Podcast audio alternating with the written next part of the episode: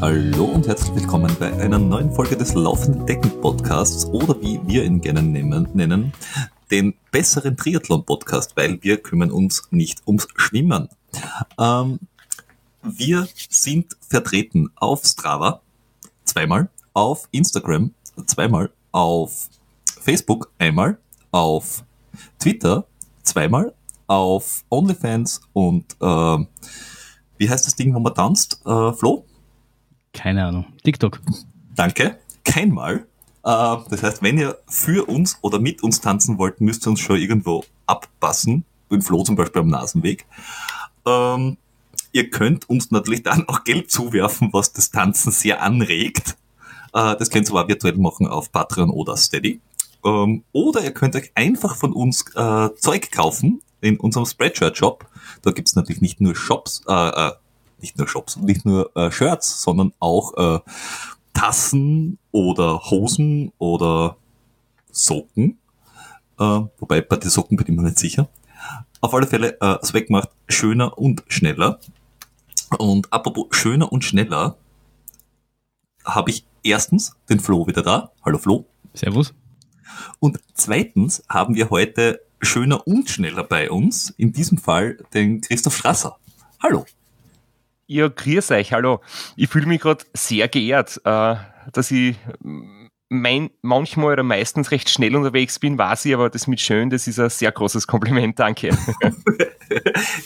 äh, gerne. Ähm, wir, wir legen da die Latte zwar sehr hoch, weil wir sind halt auch extrem hübsch, aber manche überspringen die halt mit Lockerheit. Ja, ich würde sagen, nicht nur schöner und, und schneller, sondern noch weiter. Ich das mein, ist wohl wahr. Wer Amerika quert am Rad, ich meine, viel weiter geht's da noch nicht. Da ist dann irgendwann aus, weil da ist das Meer im Weg. Das wäre allerdings dann, naja, egal, ähm, eine Ausbaustufe des Ganzen.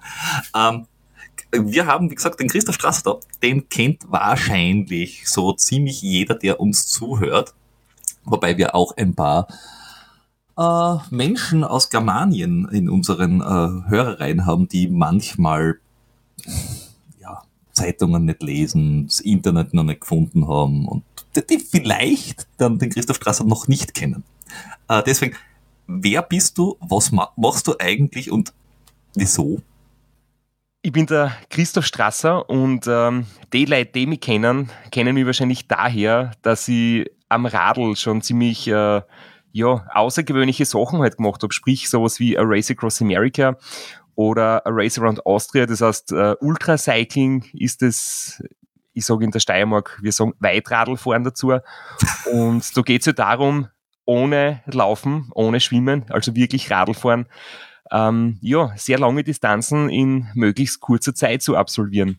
Und das, was ich heuer halt gemacht habe, was äh, ihr schon mal besprochen habt in einer eurer Episoden, äh, wo ihr euch dann äh, gehört habt oder ihr mich da quasi getaggt habt, ähm, waren die 1000 Kilometer in 24 Stunden, sprich, es waren ein bisschen mehr, es waren 1026 Kilometer und das war halt heuer mein Saisonhöhepunkt, der ja sehr gut gelaufen ist, also sogar viel besser gelaufen ist, als ich mir eigentlich gedacht habe. Und warum ich das Ganze mache, möchte ich jetzt noch gar nicht sagen. Ich glaube, das werden wir in der nächsten Stunde noch klären, weil das kann ein bisschen ausführlicher werden. Oder da gibt es verschiedene Ansätze, weil es ist ja sicher auch interessant, warum ihr das macht, weil äh, weite Stre Strecken zurückzulegen, das zwar sehr geil ist, wo man immer wieder mal coole Erlebnisse hat, oben da erlebt, in den Flow kommt, aber zwischendurch doch recht anstrengend wird, das kennt ihr ja auch. Und da werdet ihr ja auch eure Gründe haben, warum ihr das macht. Vielleicht hin und wieder kennen wir das ein bisschen. Aber, aber, was, mich, was mich interessieren würde, du, du bist ja nicht irgendwie erst vorgestern aufs Rad gestiegen und hast beschlossen, dass du 1000 Kilometer in 24 Stunden fahrt. Wie hat, wie hat denn quasi so alles an, was hat dich irgendwann einmal aufs Rad getrieben? Warum gerade das Rad? Ja, das war eigentlich ganz, äh, ich will nicht sagen banal, aber so wie es halt bei vielen jungen Menschen ist. Du siehst äh, Berichte oder liest Bücher über eben Menschen, die das gemacht haben und so wie es halt viele gibt, die äh, Tennis, Fußball, äh, irgendwelche Sportarten quasi mitverfolgen als, als Junger, als, als Kind und sie dann denken, boah, wenn ich mal groß bin, möchte ich das auch machen.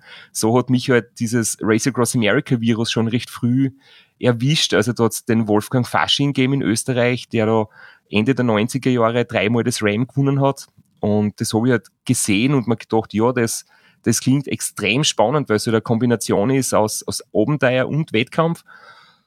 Und so habe ich dann nicht angefangen mit äh, den ersten 24-Stunden-Radrennen noch extrem schlecht damals und habe mir halt versucht, da ein bisschen reinzusteigern in die Materie. Ähm, und, und den Traum im Hinterkopf, äh, das Race Across America halt eines Tages dann zu verwirklichen. Es ist, es ist witzig, weil ich war, das ist schon, muss auch schon 15 Jahre her sein. Es ist schrecklich, dass ich so alt bin, dass ich sowas schon sagen kann. Aber da war der Wolfgang Fasching mal beim Intersport Eibel in Vösendorf und hat über seine Seven Summits, weil er ist ja nach seiner Radkarriere, ist er ja alle die höchsten, die alle, die höchsten Berge aller Kontinente bestiegen. Und das war mein erster Berührungspunkt mit dem Ram. Und mit, ich habe gedacht, wie, also ich bin dann vor dem gesessen und habe gedacht, wie, wie, wie kann der so verrückt sein und diese, also mich hat das damals so endlos fasziniert. Ich habe mir damals auch dann sein Buch gekauft. Und ich würde nicht sagen, dass es mein Einstieg in das, in den Ultrasport war, aber es war schon so eine, ein, ein, ein kleines, weiß nicht, Fünkchen, das losgegangen ist, dass, dass solche Menschen, solche scheinbar normalen Menschen das irgendwie können, das hat mich endlos fasziniert. Was, was, was ich interessant finde, war der, der, du hast es so nebenbei jetzt erfahren lassen. Du hast dann zum Radlfahren angefangen mit deinen ersten 24-Stunden-Rennen. Ich glaube, der übliche Anfang von, ich gehe jetzt ein bisschen Radl fahren, ist nicht unbedingt ein 24-Stunden-Rennen. und, mm. und hm. da, da, Herr Fasching, wenn ich mir jetzt nicht täusche, kommt ja irgendwo aus der Steiermark, oder? Richtig, er kommt aus der Südsteiermark und, und hat äh, Straßenrennen gemacht, also der ist Lizenzrennen gefahren in, in mhm. seinen 20ern und hat dann später, nachdem er dort äh, ein paar Erfolge gehabt hat, aber sicher nicht den ganz großen Durchbruch geschafft hat, quasi die Langstrecken für sich entdeckt. Und bei mir war es anders. Ich bin tatsächlich, mein erstes Radrennen war ein 24-Stunden-Rennen, aber das heißt nicht, dass ich damals schon gut war. Ich bin halt einfach einmal dort mitgefahren und war halt extrem schlecht. Also bin, bin ein paar Runden gefahren, dann bin ich acht Stunden schlafen gegangen, dann bin ich wieder ein paar Runden gefahren, so, so circa. Äh, mit einer Laufhosen, einem, einem Polo-T-Shirt und einem Baseball-Kapperl. Also man muss jetzt nicht schon ähm, ein guter Radfahrer sein, um so ein, ein Rennen zu machen. Heute ist das natürlich äh, bei vielen anders. Da sind bei 24-Stunden-Rennen schon sehr viele gute, engagierte, ambitionierte Leute am Start. Aber ja, ich bin wirklich erst später dann. Das mein erstes äh, Rennen bin ich 2002 gefahren, also ist auch schon ein Zeitteil her. Und ich sage, ab 2005, 2006 habe das dann irgendwie, habe ich das dann unter Anführungszeichen professionell gemacht, also mit wirklich viel Training, da bin ich dann schon auf 1000 Trainingsstunden im Jahr gekommen. Und da hat dann auch schon ein Rennradl gegeben, ein gescheites Radldress. Und dann bin ich dort schon vernünftige Leistungen gefahren, aber angefangen habe ich wirklich äh, ganz, ganz äh, rudimentär ausgerüstet, ja. Ja, das heißt aber, du hast schon von Beginn an zumindestens ein gewisses Mindset gehabt. Äh, da, da, weil, wenn du sagst, ich möchte ein bisschen Radl fahren, dann weiß ich nicht, dann sagen Leute, ich, ich fahre zum Spaß jetzt dabei an, und das ist schon ein, ein bisschen komisch zum Spaß, ein Kriterium-Rennen mit, oder ich fahre, weiß ich nicht, irgendein Buxtehude Osterradlrennen, 80 Kilometer, weiß ich nicht, durch Niederösterreich mit und nicht, ich fahre mal zum Spaß ein 24-Stunden-Rennen. Egal, wie viel du während den 24 Stunden fährst, aber du committest dich schon ein bisschen auf die Langstrecken. Das Mindset habe ich sicher nicht gehabt am Anfang. Nein, mich hat aber immer etwas mehr fasziniert, was vielleicht äh, irgendwie speziell ist oder außergewöhnlich oder was halt nicht so ein Massensport ist auf jeden Fall. Und wenn ich mir Tour de France-Etappe angeschaut habe im Fernsehen, dann war das für mich jetzt so, ja, mittelmäßig bis, bis überhaupt nicht interessant. Da habe ich halt immer so die Bilder im Kopf gehabt, äh, da fahren 150 Mann in einem großen Peloton, kommen auf die Zielgeraden, es gibt einen Massensprint, einer stürzt, 20 fliegen drüber und einer gewinnt den Sprint. Und das war halt irgendwie nicht so richtig faszinierend. So jetzt nicht abwertend klingen, aber so waren halt meine Bilder eines Radrennens und deswegen habe ich nie ein Lizenzradlrennen gemacht, weil mich das halt nicht so gefesselt hat, als die, diese Bilder und diese ähm, Berichte halt, wo du im Sonnenuntergang Tag und Nacht durch Wüsten, über Berge, durch ganze Kontinente fährst. Das ist halt wirklich, wo die Begeisterung bei mir entstanden ist. Und deswegen war das von Anfang an irgendwie so ein Traum von mir.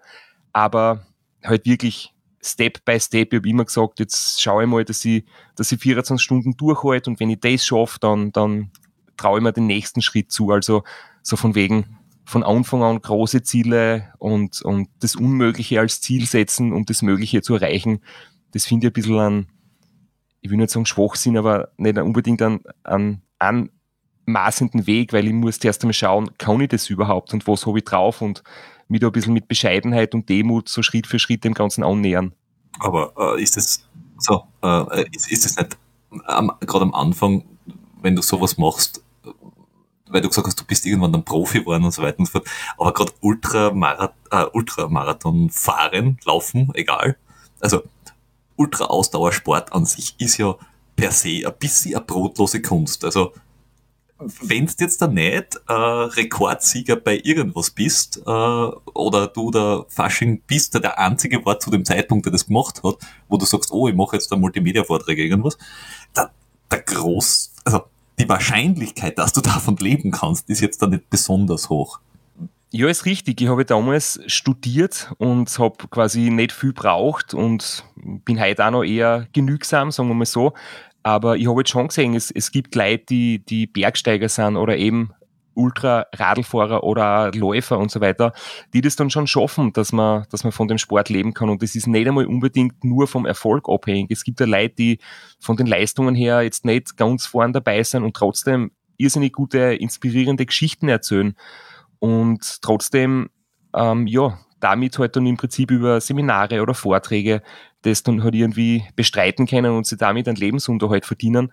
Und den Zugang habe ich eigentlich sehr interessant gefunden, dass man da auch, wo es kein Preisgeld gibt, was ich eigentlich cool finde, weil dadurch ist Fairplay fast garantiert und es gibt keine Verlockung für Leute, die jetzt irgendwie äh, da das große Geld sehen, ja, es, man, man, kann im Prinzip, wenn man Geschichte zu erzählen hat, äh, kann man das machen. Und natürlich ist es von Vorteil, wenn man, wenn man durch sportliche Leistungen einen Bekanntheitsgrad kriegt. Aber das ist ja sogar heute gar nicht mehr nötig. Du kannst ja über Social Media irrsinnig groß bekannt und, und die Community aufbauen. Ähm, das sind jetzt zwei ganz, zwei ganz verschiedene Zugänge, ja. Irgendwie, irgendwie gehört halt dieses äh, Social Media und das Posten und so weiter, ist ein Teil vom Job, das gehört dazu. Aber da sieht man da nicht den Unterschied. Will jemand bekannt und berühmt werden und sucht irgendwelche Wege, um das zu bewerkstelligen und genießt dann seinen Ruhm oder will jemand einfach den Sport erleben und, und ein bisschen eine Bekanntheit kommt dann halt irgendwie mit, obwohl das niemals das Ziel war. Ja, ich weiß nicht, beim, beim, beim Ultralaufen ist jetzt teilweise schon so, also es gab ja die längste Zeit auch irgendwie nie großartige ähm, der, der Preisgelder oder sowas, aber ich habe das Gefühl, also der Ultralaufsport zumindest ist gerade so in einer Phase, wo das irgendwie so anfängt. Also ähm, ich kenne mich jetzt im Ultraradfahren nicht, nicht ganz so gut aus, aber wie, wie, wie ist das da so ein bisschen, ähm, um das ein bisschen zu, zu vergleichen? Das ist, also du hast gesagt, es gibt noch gar kein, kein Preisgeld. Ist das irgendwie in Aussicht oder, oder ist man da noch quasi so oldschool unterwegs und sagt, man will das gar nicht, aber will die Reinheit des Sports äh, irgendwie behalten? Ich habe keine Ahnung, was die Veranstalter äh, sich, sich da bedenken, aber es ist eher umgekehrt, dass es äh, früher teilweise Preisgeld gegeben hat und jetzt nicht mehr.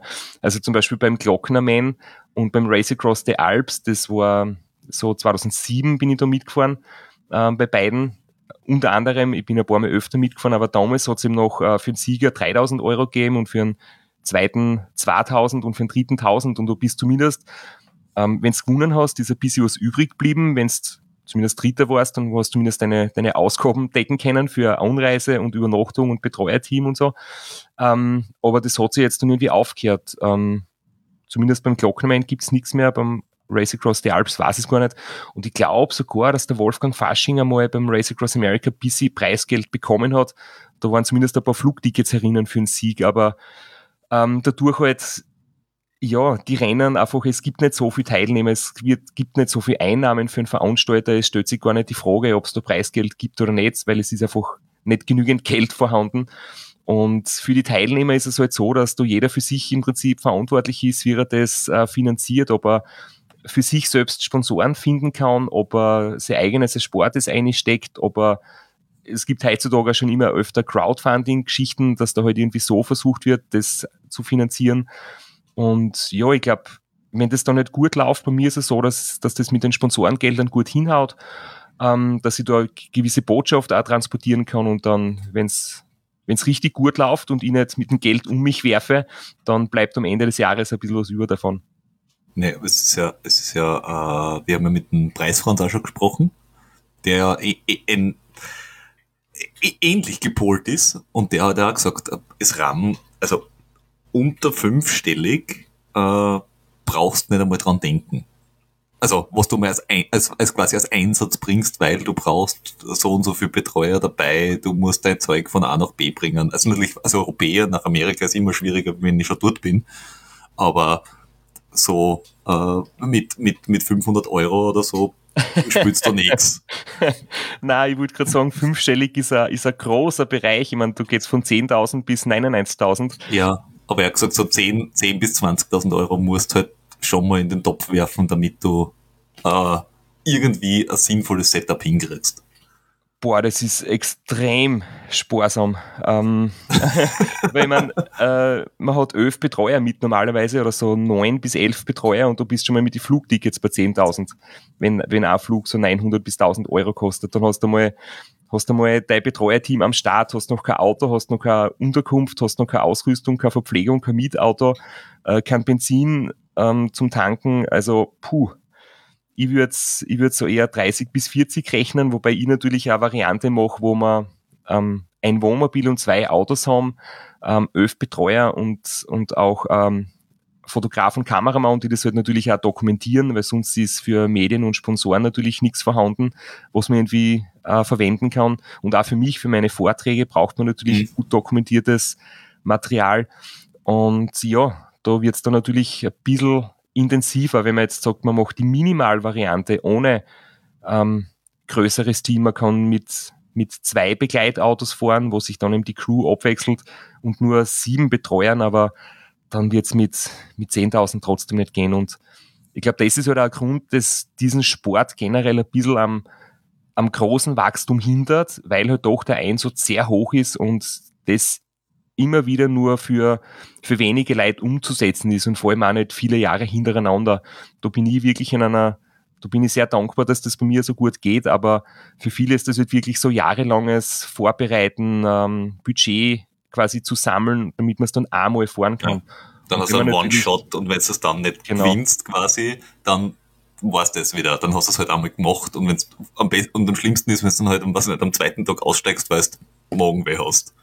Genau. Aber man muss jetzt schon dazu sagen, das Race Across America ist natürlich sehr prestigeträchtig und, und wirklich auch, ja, das ist halt einfach das Langstreckenrennen schlechthin. Aber ein Race Around Austria zum Beispiel ist unglaublich gut organisiert, hat eine Wahnsinnsstimmung, hat eine, mittlerweile einen sehr hohen Stöhnwert und ist sehr, sehr anspruchsvoll. Also für die, für die Herausforderung und fürs Erlebnis kann man das ja wirklich nur betonen, dass das äh, ein unglaublich schönes Rennen ist und das kostet halt fast nichts, weil du fährst du von daheim weg. Ähm, die Leute, der Betreuerteam ist wahrscheinlich auch aus Österreich zum Beispiel und oder aus Deutschland, ganz egal.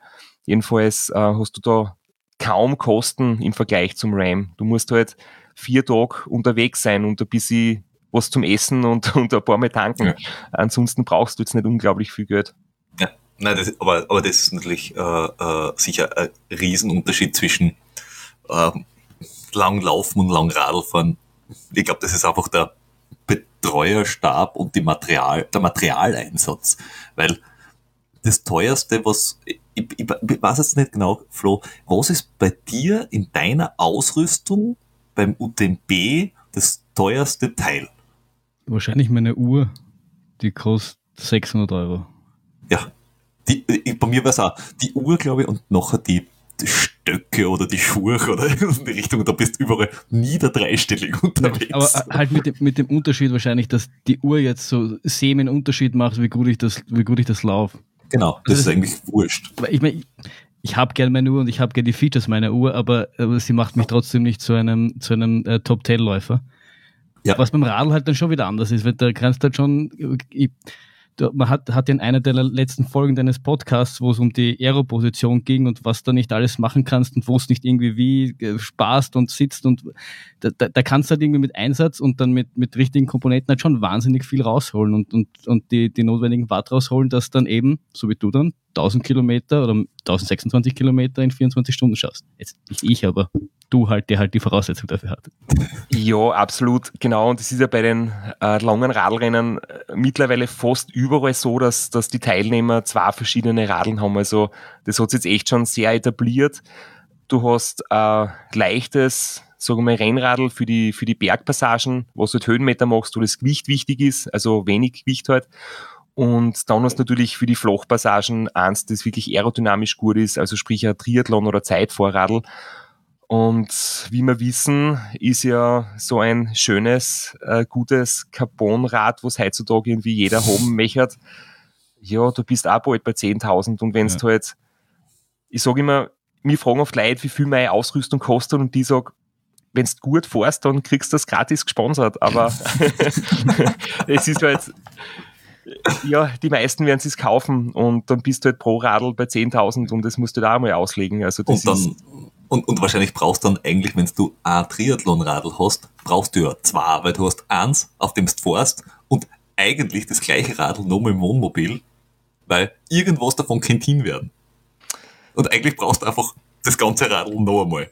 Ja, genau, das sind dann halt wirklich so die, die Unterschiede, wenn du sagst, ähm, du, du fährst jetzt nicht schneller, wenn du ein drittes Radl mit hast, aber im Falle des Falles kannst du irrsinnig schnell ähm, ja, umsteigen oder du bist halt einfach pannensicher, ähm, weil im Prinzip ist, ist das Langstreckenradlfahren jetzt schon ein, ein Fehlervermeidungssport weil du wirst nie ein perfektes Rennen haben, du wirst nie perfektes Wetter haben, du, es wird nie alles so laufen wie geplant und es passieren immerfort Dinge, mit denen man nicht glücklich ist. Kann beim Auto eine Panne sein, kann ein Reifenschaden sein, kann äh, bei uns ist schon mal im Wohnmobil die Klimaanlage ausgefallen, Reifenplatzer, Lichtanlage ausgefallen, dann musst du unterwegs in die Werkstatt fahren oder reparieren und da macht es dann zum Beispiel so kleine Tricks wie Reservereifen griffbereit haben oder vielleicht einen zweiten Reservereifen mit haben, das nötige Werkzeug, natürlich auch beim Radl ein drittes, damit du schnell wechseln kannst und wirklich was Gröberes passiert. Ähm, das sind halt Dinge, die, die, die du hoffentlich nie brauchst, aber wenn wirklich was schief geht, dann kannst du quasi ohne viel Zeitverlust weiterfahren. Und wenn du jetzt halt auf Minimalbudget unterwegs bist, dann würde dich so ein, ein Fehler halt aufhalten oder so ein, ein Defekt quasi Zeit kosten. Wenn zum Beispiel, wenn zum Beispiel der, der Fahrer selber am Radl herumschrauben versucht, soll ja schon vorkommen sein, was man so hört. ja, äh, das muss ich zum Glück nicht tun, weil das wäre eine Katastrophe. Das ist nicht so eine ganz große Stärke. Ähm, ja, da ist es gut, wenn man, wenn man im Team jemanden dabei hat, der der mechanisch äh, die, die sein Handwerk versteht. Was natürlich sein kann, dass der gerade im Wohnmobil liegt und schläft, weil er Pause macht und dann dann ist der andere Betreuer nur da, der auch keine Ahnung hat. Also auch da ist es gut, wenn man mehr Leute dabei hat, die Mechaniker sein könnten. Das ist dann der dritte Ersatzmechaniker, der einfach nur im Wohnmobil dasteht und wenn er gerufen wird, dann muss er schnell schrauben. ja. Aber das ist ja, das ist ja, ist ja im, im Ultralaufsport eigentlich auch so. Problem lösen es sind dann andere Probleme, die du hast. Das sind die Klassiker, sind halt irgendwie Fuß, also Blasen oder so irgendwie, oder Essen, Magen. Nein, das gibt es im Ultralaufsport auch. Aber es ist im Endeffekt, Ultrasport ist ein Problemlösungssport. Wer die, wer die meisten Probleme so schnell wie möglich löst, der kommt dann irgendwie auch für seine Verhältnisse am schnellsten ins Ziel. Und nebst dem ist ja, ist ja vor allem, und das ist ja ein, ein, ein, ein Ding, mit dem ich gerade strauche, also so ein bisschen für dich vielleicht so, warum ich das also auch gerade so, so frage und spannend finde, ähm, eines der größten Ultralauf-Events ist der Ultra Trail de Mont Blanc. Der ist 170 Kilometer lang mit 10.000 Höhenmeter. Geht quasi einmal um den Mont Blanc herum. Das ist so ein Weitwanderweg. Ich kenne Dieses Jahr habe ich den also probiert ja. und bin bei 112 Kilometer ein bisschen eingegangen und habe dann aufgehört ich glaube auch vor allem mental. Und jetzt würde mich halt interessieren, ich meine, sowas wie den Ram in unter acht Tagen, das gewinnst natürlich auch mit, mit, dass du gut trainiert bist, aber es gewinnst halt auch vor allem im Kopf. Weil, wenn man, was man dann so liest auf den ganzen Berichten, du schlafst ja auch nicht viel. Und, und das ist ja dann, dann gibt's halt die ganzen Horrorgeschichten mit, du, man setzt dich aufs Rad eine halbe Stunde später im Fahren, wachst dann irgendwie auf und sagst, ah, jetzt bin ich wach, wo bin ich eigentlich? Das ist eine Geschichte. Wie, wie, wie, geht man das irgendwie vor? Wie bereitet man sich da mental vor und wie druckt man das irgendwie durch? Man muss es nicht so machen, das ist einmal das Erste. Also es, es gibt ja Teilnehmer, die das sehr smart angehen ähm, und, und wenn du da ausrechnest, das sind circa 4800 bis 4900 Kilometer und du hast Karenzzeit zwölf Tage. Das heißt, wenn du jetzt sagst, du möchtest das einmal mitfahren, um zu finishen, musst du unter Anführungszeichen nur 400 Kilometer pro Tag fahren. Und da geht es dann schon aus, dass du fünf, sechs Stunden Pause machst oder so oder mal in ein Hotelzimmer eincheckst für ein paar Stunden zum Schlafen gehen. Aber wenn du natürlich die acht Tage anpeilst, sprich du möchtest gewinnen, dann reduziert sie halt die Zeit, die du in Schlafpausen quasi unter Anführungszeichen liegen lässt, ähm, auf circa eher 50 Minuten bis eine Stunde pro Nacht. Und du musst jetzt sehr viel planen. Das musst du sowieso immer und der Plan geht da natürlich nicht auf. Das ist auch klar, aber man braucht einen Plan irgendwie trotzdem als, als Basis. Und ja, das im Kopf kommt natürlich, du hast ja ganzes Jahr ein Training vor dir und du trainierst natürlich, wenn du körperlich trainierst, den Kopf immer mit, weil du brauchst schon mal sehr viel Motivation äh, im Vorfeld, damit du überhaupt das, das Training schaffst. Und im Endeffekt ist es dann so, dass eine starke Psyche sagt dir natürlich, warum mache ich das, warum tue ich mir das an und, und fahre ich überhaupt weiter. Aber wie schnell du fährst, sagt schlussendlich trotzdem der Körper. Das heißt, ähm, die körperliche Fitness ist, ist ganz, ganz wesentlich. Und solange du körperlich gut drauf bist, wirst du im Kopf wenig Probleme haben. Erst wenn du körperlich richtig eingehst, dann wird's spannend, was dein Kopf dazu sagt. Ähm, und ja, ich meine, natürlich gibt's gibt's Techniken, ähm, so Mentaltraining und, und dass man, dass man sie vielleicht schneller entspannen kann, dass du in der ersten zweiten Schlafpause ähm, wirklich auch zur Ruhe kommst und wirklich schlafen kannst und die nicht hinlegst und dann eigentlich zwar todmüde bist, aber nicht einschlafen kannst. Ähm, trotzdem ist es halt in meinem Fall auch der große Unterschied zu unsupported Radrennen, die es ja auch gibt über solche Distanzen, wo du dann ähnlich wie, wie das bei euch ist, allein unterwegs bist, ähm, habe ich mein Team dabei und da ist halt wirklich so die Vertrauensbasis, das eingespielte Team. Jeder im, im Team weiß, ähm, wie die Strategie ist, was zu tun ist, welche Handgriffe zu tun sind, dass man Zeit spart und ich kann halt da wirklich sehr viel abgeben. Und ähm, ganz blöde Frage, was mir gerade einfällt. Radeln ist ja Fahrt. Also oft, ja. beim, beim Laufen, gerade wenn du am Trail unterwegs bist, das ist jetzt da auch nicht wahnsinnig spektakulär, das ist auch kein Formel 1 Rennen, aber äh, zumindestens musst du ein bisschen auf deine Füße schauen, damit du nicht umknächelst, herfährst, irgendwo runterfährst, keine Ahnung. Aber wenn du auf einer Straße, die möglichst auch noch gerade durch Amerika geht, oder die Anzahl der Kurven halt überschaubar ist, dann ist das jetzt dann nicht die spektakulärste Sportart, das du machen kannst für den Kopf. Was machst du während dem Radeln? Also, was, tust du so Doku lösen im Kopf oder Schach spielen oder weiß ich nicht? Ja, das geht schon in die richtige Richtung. Also Sudoku lösen wäre noch, da sind wir schon fast durch. Also ich kriege tatsächlich manchmal so Rechenaufgaben, Kopfrechenaufgaben, äh, Telefonnummern merken, Telefonnummern von vorne und von hinten ähm, irgendwie wieder aufsagen. Aber man kann es eigentlich auf das oberbrechen, dass das mit dem wenig Schlafen in Kombination mit der Monotonie wirklich gut erträglich wird durch ähm, die Funkgeräte, die wir haben und durch das viele Plätzchenreden mit meinen Betreuer. Also ihr müsst euch das vorstellen, man ist da mit seinen teilweise besten Freund oder mit richtig guten Leuten unterwegs und ich sage immer, eins meiner Kriterien ähm, für meine Betreuer, die dann mit dabei sind, ist natürlich, sie müssen gut sein, also Mechanikerfähigkeiten, dann brauchst du einen Physiotherapeuten, einen Spurtarzt, einen Doktor, der aufpasst und für den Fall der Fälle eben da ist, falls was passiert. Aber es müssen alle zusammen auch richtig lustig sein ähm, und, und schlagfertig und, und viel Schaß reden können, weil sonst wird's einfach fad. Und dann hast du in der, in der Nacht halt ein Programm aus Musik, aus, aus Quizlösen, aus dumme Gespräche, aus ja, reden über die anderen Radlfahrer. Es gibt ja oft sehr, sehr schräge Typen, die bei sowas mitmachen, die durchaus amüsant sind in, in ihrer ein bisschen, Gesamt... bisschen lästern einfach zwischendurch. Ja, also Menschen, die auf Klapprädern beim Gottel fahren zum Beispiel. Na, die waren sehr cool. Die waren wirklich ausgesprochen cool. Die waren sehr, sehr geil. ähm, na, aber es, es gibt natürlich viel Gesprächsstoff innerhalb der Szene, gell, und dann kann man sie natürlich selbst ein bisschen am Schmäh haben. Also, unterm Strich kann man sagen, umso besser die Stimmung ist, umso lustiger es ist, umso leichter ist auch das Munterbleiben. Und das, das Gefühl von allein auf einer geraden Straße tagelang dahinfahren, das habe ich eigentlich nie. Und alles, was denkt man sich, wenn man jetzt acht Tage am Radl sitzt? Diese Frage ist eigentlich auch insofern beantwortet, dass ich sage, am besten denkst gar nichts, weil wenn du zum Denken anfängst, wird's eh schwierig. Also trotzdem versuchen, versuche ich halt immer so im, im Moment zu sein, im Hier und Jetzt zu sein, nicht Angst haben vor dem, was kommt, auch nicht zu viel Vorfreude, sondern wirklich halt jetzt den Moment erleben, so gut es geht.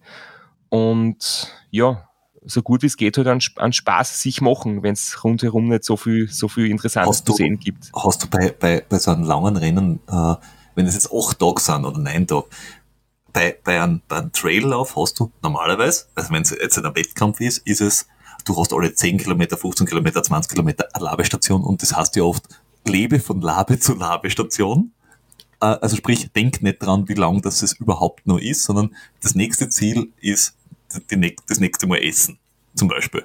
Wenn du jetzt acht Tage durchfährst, ohne eine fixe Labestation, denkst du an die Komplettdistanz oder hast du dann auch im Kopf oder auf der Map oder wie auch immer irgendwie äh, äh, Punkte, wo du sagst, jetzt fahren wir mal nach sowieso, dann fahren wir mal nach sowieso.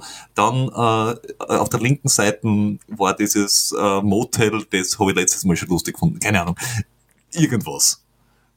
Es ist genau so, wie du sagst. Wir haben nicht Ladestationen, aber wir haben Time Stations. Und. Das war früher, also wirklich jetzt mal so kurz in die Historie des, des Race Across America, ähm, da war die Regelung, du musst bei jeder Time Station ähm, telefonieren mit dem Headquarter und sagen, der Strasser ist jetzt um 20.16 Uhr da durchgefahren und dann wird es notiert und wird am Leaderboard quasi niedergeschrieben. Und MMS schicken oder Fax. und es war wirklich so, also da kann der Wolfgang Fasching noch Geschichten erzählen, teilweise da hat es noch keine Handys gegeben und dann wirklich so Telefonzellen oder Tankstellen, wo du halt von der, vom Festnetz dort anrufst vom Headquarter. Und das war wirklich eine Challenge. Und diese Time Stations gibt's heute noch immer. So im ganz grobe sind 50 Time Stations, also sagen wir jetzt alle 100 Kilometer circa. Also alle drei, vier, fünf Stunden oder so kommt man bei so einer durch.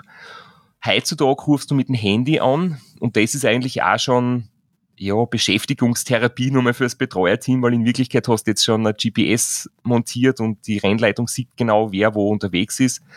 Aber trotzdem, diese äh, Time Stations, das sind halt irgendeine verlassenen Tankstellen oder irgendein abgefucktes, alleinstehendes Haus mitten in der Pampa. Das sind, du ist kein Mensch, du fährst einfach vorbei und du bleibst da nicht stehen. Aber halt so wie du sagst, für den Kopf ist das halt so ein Zwischenziel. Du fährst zur nächsten Time Station, dann kriegst du wieder die aktuellen Zwischenstände, du weißt, du hast jetzt wieder 100 Kilometer geschafft und da kann man sich dann halt im Kopf so diese kleinen Zwischenziele immer setzen. Und dadurch es bei uns keine Ladestationen gibt, meine Ladestation, das Betreuerauto ist ja dann immer bei mir oder fast immer, die müssen natürlich auch hin und wieder stehen bleiben, auftanken oder mal Klopause machen, aber wir haben dann halt auch so alle halben Stunden gibt's was zum Trinken, alle 20 Minuten gibt's eine Flüssignahrung, dann gibt's einmal Zähnputzen und Mundwasser und, und ein bisschen Hygiene und Sonnenspray und du hast einmal so deine 10, 20 Minuten, wo du weißt, dann passiert wieder was. Bleibst du da stehen oder machst du das quasi alles äh, äh quasi während des Fahrens? Also Zähnputzen wahrscheinlich nicht, aber jetzt da äh, Essen, Trinken alles während dem Fahren. Wahrscheinlich auch nicht. Zähneputzen geht auch während dem Fahren. Das ist sogar ganz, ganz cool, okay. weil du hast dann ein bisschen eine Challenge und, und was dir da vergeht die Zeit und ähm, es ist jetzt ja nicht, wir machen kein, kein Zähneputzen, wenn wir beim Racer nicht Austrian Cross Glockner fahren. Aber wenn du jetzt in Kansas 500 Kilometer gerade ausfährst, da kannst du schon einmal die Zaunbürsten in den Mund stecken und hast trotzdem noch Kontrolle übers Rad. Ich stelle stell mir gerade vor, dass ich die Großglocknerstraße runterfahre und plötzlich überholt mich ein Zähneputzer in der Straße am, am, am Rad und vielleicht noch mit der elektrischen Zahnbürste, weil die besser für die Mundhygiene ist. Zahnseide. Ja. genau. Aber ich Am besten er fragt immer und sagt, Entschuldigung, hast du Zaunseiden mit? Aber ich sehe, Peter, wir müssen, wir müssen unsere, unsere Läufe einfach viel äh, unterhaltsamer gestalten. Wir telefonieren nicht miteinander, wir lösen keine Rätsel, während Moment, wir laufen. Wir, wir, wir schreiben, wir, wir, wir telefonieren schon in unseren WhatsApp-Sprachnachrichten. Äh, ja, aber das ist anscheinend nicht so entertaining wie währenddessen telefonieren und du stellst mir Fragen oder so. Oder ich stelle dir Fragen und ich muss mir Telefonnummern merken und vielleicht hätte ich dann den UTMB geschafft beim, beim, beim, beim, äh, äh, beim Glockner Ultra haben wir miteinander telefoniert. Ja, aber also da du zumindest, da, da warst du schon Marsch, ja, das ist richtig. Das ist auch eine andere Geschichte. Aber jetzt, jetzt, jetzt habe ich mal eine Frage an euch. Ähm, ja. Könnt ihr euch das vorstellen, komplett ohne Kommunikation sowas zu machen? Das muss ja unglaublich schwierig sein. Weil ich sage immer, ähm, das Race Across America gibt es seit 1982 und da hat es noch keine Funkgeräte gegeben, keine Handys und da haben die Radlfahrer wirklich in der Nacht komplett allein am Radl das durchdrucken müssen. Das Auto war dahinter, aber du hast keine Möglichkeit gehabt, miteinander zu reden oder so, oder nur ganz wenig, weil das Auto dafür nur eine Minute pro Viertelstunde neben dir fahren, dass du da durchs offene Fenster quatscht. Und heute hast du quasi Headsets, Funkgeräte, Handy, Freisprechanlage. Du kannst theoretisch rund um die Uhr mit jemandem reden. Das macht es halt viel, viel leichter, munter zu bleiben. Ich kann es mir vorstellen, aber nur deshalb, äh, kommt drauf an, wie das Auto ausgerüstet ist. Also beim, beim Laufen kann ich es mir vorstellen. Beim, beim Laufen ist es im Endeffekt so, also wenn du durch, ja. den, durch die Nacht, die, die Ultras, die durch die Nacht gehen, also bei den größeren hast du dann zwar immer Leute um, um dich, aber ich weiß nicht, die, die letzten Male bin ich auch nicht wirklich ins Reden kommen und wenn du da müde bist, habe ich da meistens noch jetzt nicht so Bock damit, irgendwem, irgendwem zu reden. Aber das ist teilweise sogar auch der Grund, warum ich das irgendwie mache, damit ich, damit ich mit keinem reden muss. Weil wenn du dann irgendwie in den Bergen oben verlassen, quasi nur die Stirnlampe, das kleine Lichtkegel vor dir bist, dann zählt irgendwie nichts anderes. Es es gibt quasi die Welt draußen nicht. Es gibt kein, keine Alltagsprobleme, es gibt keine, was auch immer, es gibt nur Essen, Trinken, Bewegen und schauen, dass, dass da, sich der Magen nicht umdreht. Das sind die einzigen Sorgen, die du hast. Ja, das ist für mich so du, der du bist, Appeal. Du bist, ja, du bist da anders, weil du willst ja so Dinge wie der Natur zuhören oder irgend so ein Schwachsinn. Das, das, ich, ich habe auch, keine, hab auch keine Kopfhörer. Ich habe auch, also so ich keine Ahnung, warum. Im Training, Im Training schon, aber beim Rennen mag ich das überhaupt nicht, Kopfhörer drin zu haben. Und, und bei mir ist es, also äh, äh, äh, erster Tod, den ich sterben kann, ist keine Kopfhörer mithaben. Äh, also ich könnte mir das schon vorstellen, aber mehrere Tage, äh, ohne dass ich jetzt da Technik mit habe, wenn das Auto hinter mir zumindest ein großes Megafon oben hat und mit Musik zuballert die ganze Zeit. Also ohne Musik wird es bei mir echt schwierig. Also schon ab fünf Stunden. Ich, ich glaube halt, der Unterschied beim Laufen, Entschuldige, ist, ist noch so ein bisschen, dass wir halt bei den meisten immer Labestationen haben. Das heißt, wenn, wenn du jetzt sagst, du, du müsstest das quasi die ganze Strecke alleine machen, glaube ich, geht's nicht. Kannst, also, gibt sicher Leute, die das naja, auch können, auf unsupported, aber das ist dann schon, schon der, der ganz äußere Rand der Verrückten. Ja, wobei beim, beim, beim, beim, beim also das längste, was ich unsupported gemacht habe, waren zwölf Stunden, elf Stunden, glaube ich, oder so irgendwas also Kremstal. Ja. Da habe ich einmal mit dem, mit dem Basti telefoniert, weil er mich angerufen hat. Aber, und einmal, und, und der Amazon-Mann hat mich angerufen. Der war, der, der, war, bei, der, war, nein, der war bei mir daheim und wollte wissen, wo es Backel auflegt. mit dem habe ich auch nicht gerechnet. Also Aber so grundsätzlich. So Alltagsprobleme außen vor lassen, verstehe natürlich viel. Ich telefoniere jetzt auch nicht ähm, mit der Steuerberaterin oder ich kümmere mich ums Rosenmähen im Garten. Also das lassen wir draußen. Ja. Aber wir reden dann halt schon viel übers, oder eigentlich ausschließlich über alles, was irgendwie zum Rennen kehrt und, ja. und wie es den anderen geht und wie sich das Rennen so entwickelt. Ähm, es kommt ja dann noch ein Faktor dazu. Beim Ram reden wir dann wirklich Schlafentzug, ab Tag 4, 5, 6, das ist dann nicht wirklich, wirklich, wirklich katastrophal. Also da geht's da echt nicht mehr gut in gewissen Phasen, tagsüber meistens. Ähm, einigermaßen okay. Also du hast immer wieder Phasen, wo es total gut geht, du bist klar im Kopf, du bist frisch, du bist gut gelaunt. Aber jetzt ganz oft gibt's dann Phasen, wo du einfach eben, so wie du vorher gesagt hast, verwirrt bist, du kennst dich nicht mehr aus, du weißt nicht mehr, dass du am Radl sitzt, ähm, du weißt nicht mehr, was ein Radlrennen ist, warum es wichtig ist, jetzt mit dem Radl da ins Ziel zu fahren. Ähm, du glaubst, du fährst im Kreis, fährst immer den gleichen Anstieg hoch, kennst teilweise Leid nicht mehr. Ähm, du gibst schon ganz arge Phasen und da brauchst du einfach wenn zum Reden, du wirst uns komplett, ja. komplett irre in solchen Phasen. Und die ersten vier Tage beim Race Across America sind ja auch so vom Reglement her, tagsüber fällt da nämlich das Betreuerteam weg dürfen erst in der zweiten Hälfte bei dir sein, rund um die Uhr. In der ersten Hälfte des Rennens nur zwölf Stunden in der Nacht. Und zwölf Stunden am Tag fährst du quasi auch allein. Das heißt, von sieben bis 19 Uhr sind sie in der Nähe, aber sie müssen immer vorausfahren, am Streckenrand parken, dann kriegst du im Vorbeifahren eine Trinkflaschen und dann dürfen sie irgendwann später wieder nachkommen. Aber du geht ja darum, den, den Verkehr nicht zu behindern, keinen Stau zu verursachen. Wobei ich frage mich immer, du fährst durch die Wüste äh, in Arizona, alle drei Stunden kommt ein Auto durch und du darfst nicht betreuen, weil man einen Stau verursachen tät. Das ist ein bisschen absurd. Aber, Aber es ist wie beim, beim Dings, beim Badwater Ultra ist es ja genau das Gleiche. also das, äh, was ja, weiß ich nicht, 200 irgendwas Kilometer laufen und die Betreuer müssen auch vorfahren. Dann gibt's ganz definierte Bannenbuchten quasi, wo sie stehen bleiben Genau. dürfen und dann müssen sie wieder warten und dann überholen sie die wieder und da ist halt auch nix außer Sound und Hass. Genau, und, und ich glaube, die gleichen Regeln, ganz der gleiche Beweggrund, da gibt's einfach auch von den Behörden her die Auflagen, ähm, der Verkehr ist heilig, was der, der Lkw-Fahrer in USA ist wie die Kur in Indien, also die, die darfst du nicht stören, die müssen da ungehindert äh, quasi äh, bleiben. Und erst dann in der zweiten Hälfte des Rennens wird irgendwie der Sicherheitsaspekt immer wichtiger, weil natürlich die Radlfahrer dann schon ähm, ein bisschen mehr ja, zu kämpfen haben im Straßenverkehr, da darf dann das Auto auch tagsüber bei dir sein. Und das Wie viel Platz brauchst du dann überhaupt? Also am Anfang wirst du noch relativ äh, gut seitlich diesen weißen Streifen erwischen, aber ab dem dritten Tag, also brauchst du dann beide Spuren? Nein, um Gottes Willen, das ist, das wäre ein Grund zum sofort stehen bleiben. Also wenn, wenn, wenn das irgendwie ich selber nicht mehr einschätzen kann, aber wenn das wer anderer sieht, dass ich da wirklich dann Schlangenlinie vor, dann ist sofort Stopp. Also Sicherheit geht da schon vor. Aber so weit kommt es eigentlich selten. Ich muss aber schon sagen, so der dritte, vierte Tag sind ziemlich hart, weil da nämlich tagsüber das Schlafdefizit schon so groß ist und du hast halt niemanden, der da, da außerhilft. Und ab dem fünften, sechsten Tag geht's dann tagsüber wieder deutlich besser, weil du hast rund um die Uhr, wenn der, der da ist, mit dem du reden kannst, oder äh, du hast einfach auch die Sicherheit, du wirst von hinten beschützt, das kann dich kein LKW erwischen, weil hinter dir fährt das Auto mit der Warnblinkanlage.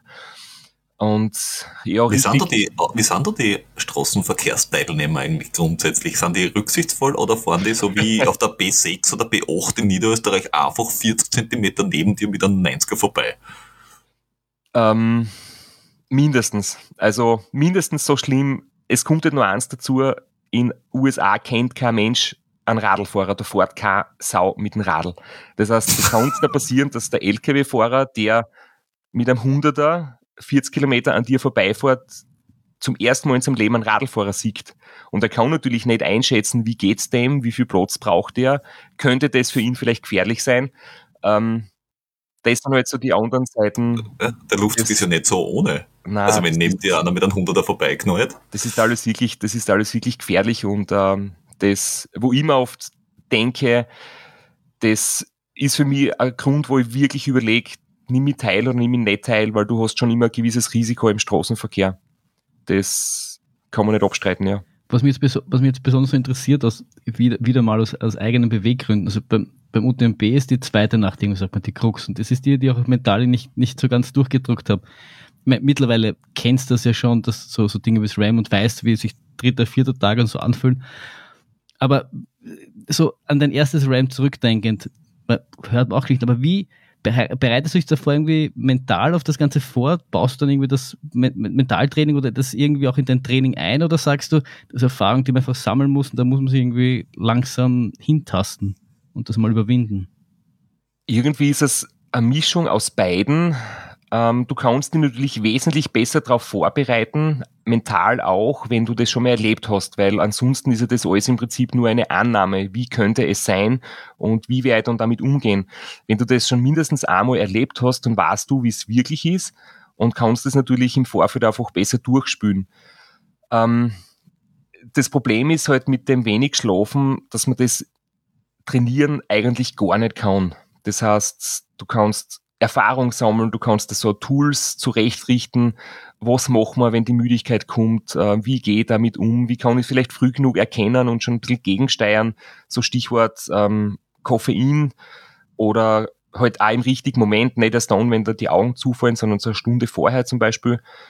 Ähm, ja, das heißt, Mentaltraining ist gut, aber ist natürlich am besten dann, wenn du das schon einmal erlebt hast. Du weißt dann genau, wie es wie es werden wird. Und wenig schlafen im Training oder in der Nacht trainieren, davon halt ich persönlich nix, weil es macht im Prinzip deinen Biorhythmus kaputt. Du willst ja leistungsfähiger werden im Training. Und wenn du jetzt da in der Nacht trainierst und wenig schlafst und eine zweite Trainingseinheit nachlegst mit, mit wenig Schlaf dazwischen, dann wirst du ja eigentlich müde und ausgelaugt und, und machst dir ein bisschen, ruinierst dich ein bisschen.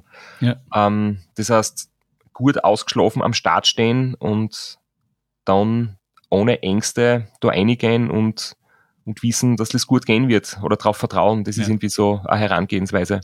Aber, aber so, so wie ich das jetzt raushöre, schon noch ein bisschen, also so, so weit es natürlich geht, Mentaltraining halt einbauen und irgendwie versuchen dann zumindestens für sich überlegen, was passieren könnte und dann halt auch irgendwie, was man dagegen tun könnte. Das ist schon so, ähm, ich meine, Mike Tyson hat immer gesagt, jeder hat einen Plan, bis er zum ersten Mal einen ins Gesicht bekommt.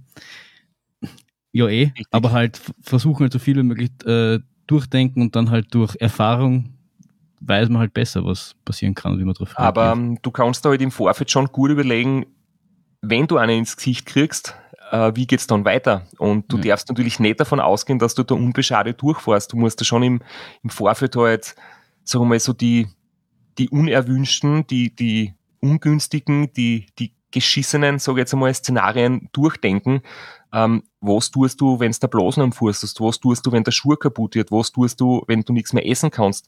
Wie wird es sein? Und halt in deinen Gedanken einfach einmal dich in die Situation reinversetzen und schon halt Lösungen ähm, erarbeiten und dann parat haben, dass du wirklich quasi für alle möglichen Worst-Case-Szenarios einfach im Kopf schon im Vorfeld weißt, was du dann tun wirst.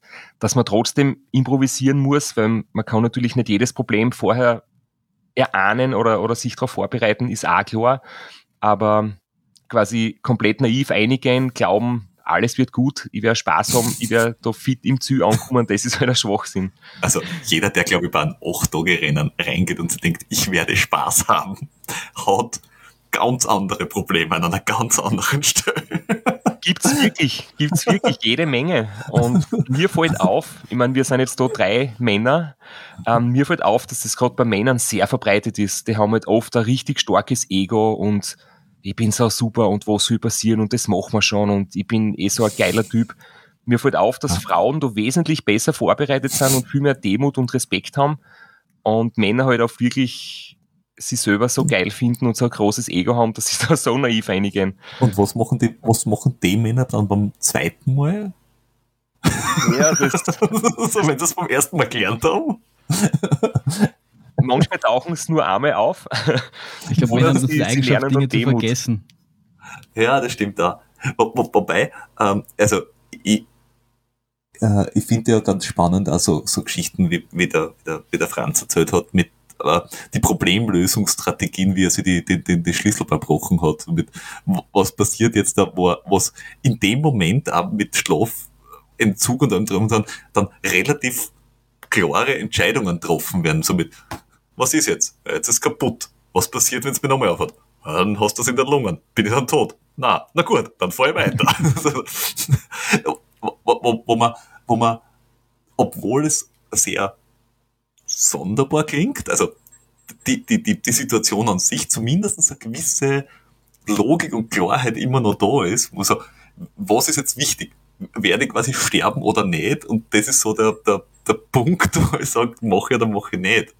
Ähm, hast du da auch so gewisse Ankerpunkte, wo du sagst, äh, äh, bis zu dem Punkt kann ich gehen, ab dem Punkt geht's nimmer, weil es gibt ja so Sachen wie, ich kann, die, also es gibt ja, glaube ich, gerade bei Ultraradlfahrer, korrigiere mich, wenn ich da falsch bin, irgendwie so das Problem, dass du irgendwann das, das Knack nicht mehr heben kannst oder wenn du gewisse Probleme im unteren Rücken spüren würdest, dass du sagst, oh, das könnte jetzt da langfristig Schaden bedeuten.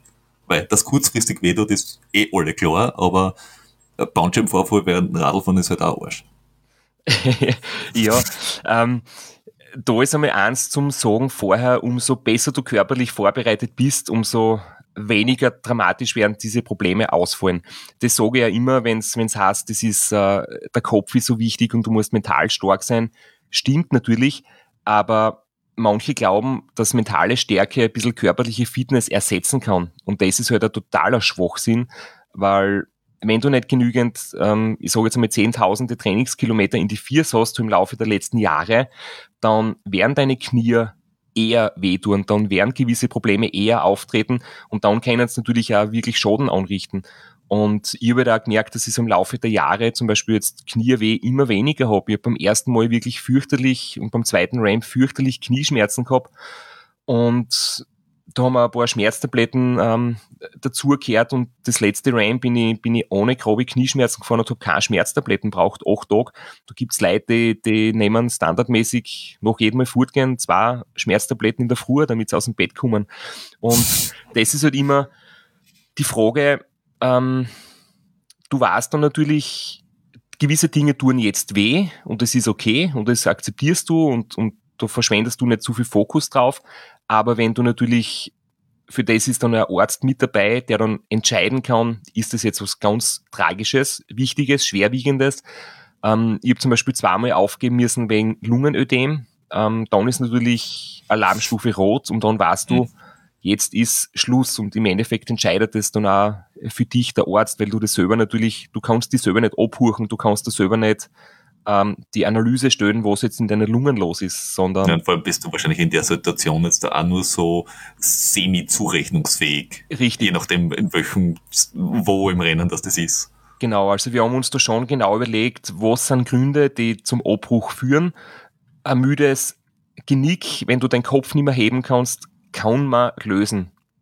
Also mhm. es gibt immer wieder Radlfahrer, die dann halt mit so einer Nackenstütze äh, zum Beispiel weiterfahren. Ich möchte das nicht, ich habe das noch nie gehabt, bin ja sehr glücklich, aber das ist was, das kann man managen. Aber wenn die Lunge zum Beispiel durch, die, durch das viele Trinken über Tage und dann Wassereinlagerungen entstehen im Körper und dann kommt dann die Höhe dazu, 3000 Meter Höhe in den Rocky Mountains, ähm, wenn da Lungenödeme entstehen, das ist öfters bei Radlfahrern der Fall, dann muss man sich natürlich überlegen, ähm, das Leben geht noch und weiter und ich möchte vielleicht nächstes Jahr wieder mitfahren und gesund sein, ich möchte noch mein Leben normal weiterführen ja. und dann steht das natürlich nicht dafür. Aber da kommt halt, wie du, wie du gesagt hast, da ist auch dann eine, eine, eine gute Crew wichtig, weil du weißt einfach, dass wenn dir dein Arzt sagt, jetzt, ich glaube, es ist genug, dann weiß nicht, dass er das sagt, weil er weil es äh, Zehennagel eingerissen ist, sondern weil wirklich was ähm, Seriöses ist und dann weißt du einfach, okay, da ist aus und dann wird wahrscheinlich auch nicht mehr wirklich groß diskutiert. Ja, genau, außerdem ja. wahrscheinlich äh, ist es auch die Frage, ob du eben fünf Jahre hinsparst, damit du das einmal fahren kannst, dann wirst du wahrscheinlich viel mehr Folgen in Kauf nehmen, wie wenn du sagst, ich habe ein gewisses Standing und ich, ich, ich fahre auf, auf Sieg im Endeffekt, aber wenn ich es jetzt nicht schaffe, ich habe meine Sponsoren, ich habe meine Crew, das funktioniert, ich, ich muss jetzt quasi nicht Leib und Leben riskieren, nur damit ich einmal ins Ziel komme. Also das macht sicher dann äh, im, im, im Kopf halt auch äh, einen gewissen Unterschied. Ganz genau, macht einen großen Unterschied. Würdest du beim Ram, wenn es jetzt schlecht geht, auch dann irgendwie als Vorletzter ins Ziel radeln oder ist, ist nur, nur quasi Top-Platzierung da irgendwie das, was es wert ist, dorthin zu fahren?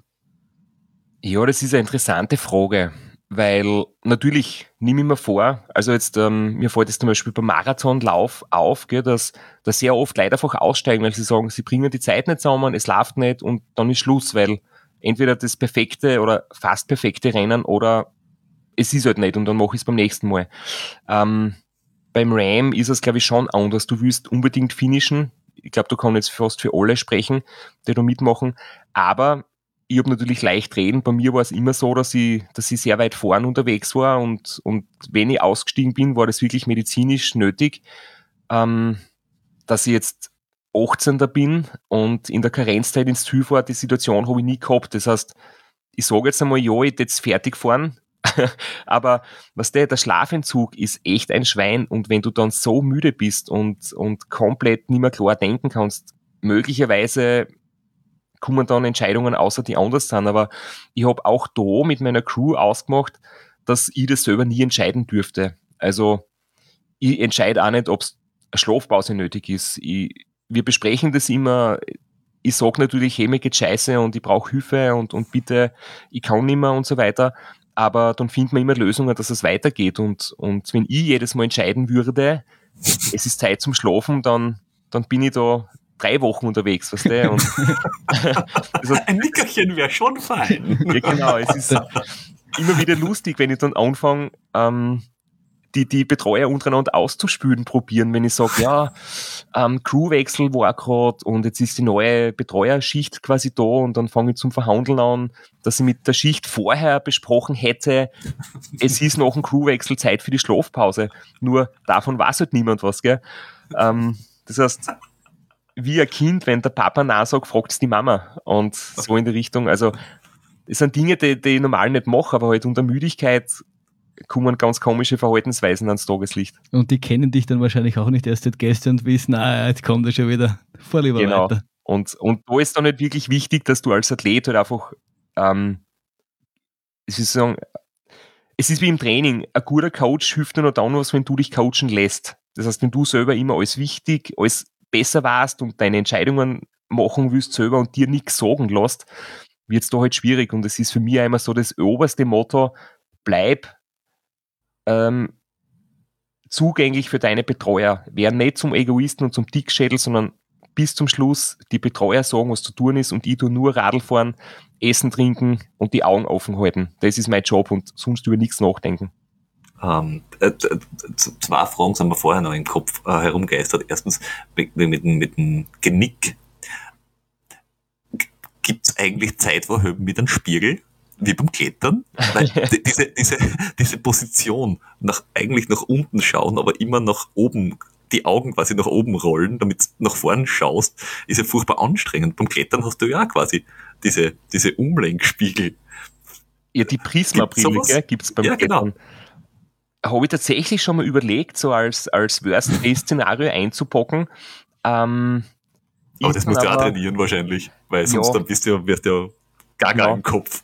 Und das habe ich auch beim, beim Rennleiter gefragt und er hat gesagt, nein, das ist, das ist nicht erlaubt, weil es ist dann natürlich zu gefährlich im Straßenverkehr. Mhm. Aber okay. na, du sitzt, du sitzt bei den ganz langen Rennen nicht so extrem am Rad, dass du quasi nicht schauen kannst nach vorne, wohin du fährst. Das ist bei den bei den kurzen Einzelzeitfahren, wo du halt 10, 20, 30 Kilometer fährst, wirklich 100% Vollgas in der super Aero-Position, da ist oft schon sehr grenzwertig, dass du, dass du nicht mehr gescheit nach vorn schauen kannst. Mhm.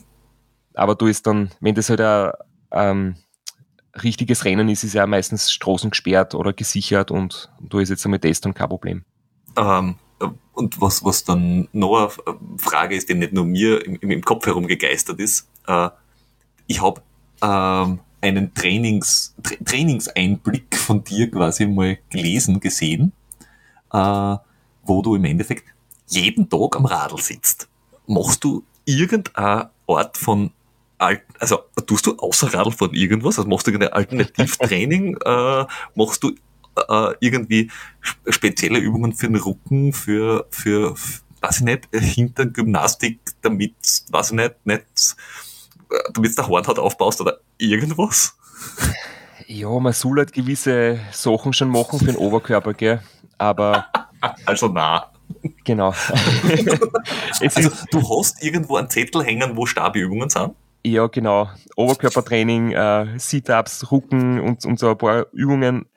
Es ist halt wie Radlputzen, gell? Du tust nur dann Radlputzen, wenn es richtig dreckig ist und wenn es so lang Oder wenn es nicht geht genau. Und Oberkörper genauso, wenn du Kreuzweh hast, machst du Übungen und wenn es dann wieder gut läuft, dann, dann ähm, wird es sehr schnell in Vergessenheit geraten. es ist für mich immer wieder spannend. Ich kann mit jedem Radlfahrer das gleiche Thema besprechen. Fünf Stunden Training geht. Sechs Stunden Training motivationsmäßig geht. Eine halbe Stunde anhängen geht auch noch. Aber 20 Minuten Gymnastik keine Chance. Für das hat niemand die Motivation. Es ist echt, echt schräg. Die das Zeit, geht, sich auch, Zeit, das geht sich auch im Alltag nicht aus. Die 20 Minuten, wo sollst du unterbringen? Das ist ja, das ich meine. Das ist echt schwierig. Nein, das ist schwierig. Das, nein, ich verstehe das total. Und, und dann schlitterst du in eine Sportsucht ab. Das ist ja alles. Das, ist alles. das, das geht gar nicht, ja. Ähm, apropos, fünf Stunden äh, Motivation geht, sechs Stunden Motivation, halbe Stunde Anhören geht zwei Dinge, die immer wieder aufkommen. ist. Erstens, wie groß ist überhaupt, ist die Sucht dabei? Also wie hoch schätzt du den Suchtfaktor ein, dass du Radl fährst? Also kannst du, kannst du jederzeit mit Radfahren aufhören?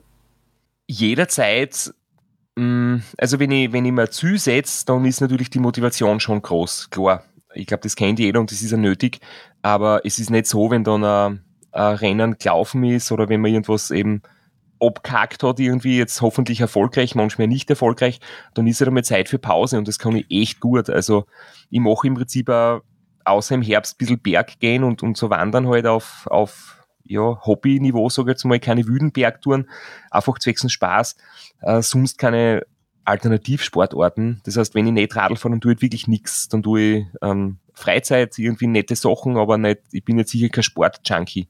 Also es kommt jetzt bei dir nicht, äh, es passiert jetzt nicht, dass du in drei Jahren Triathlet wirst.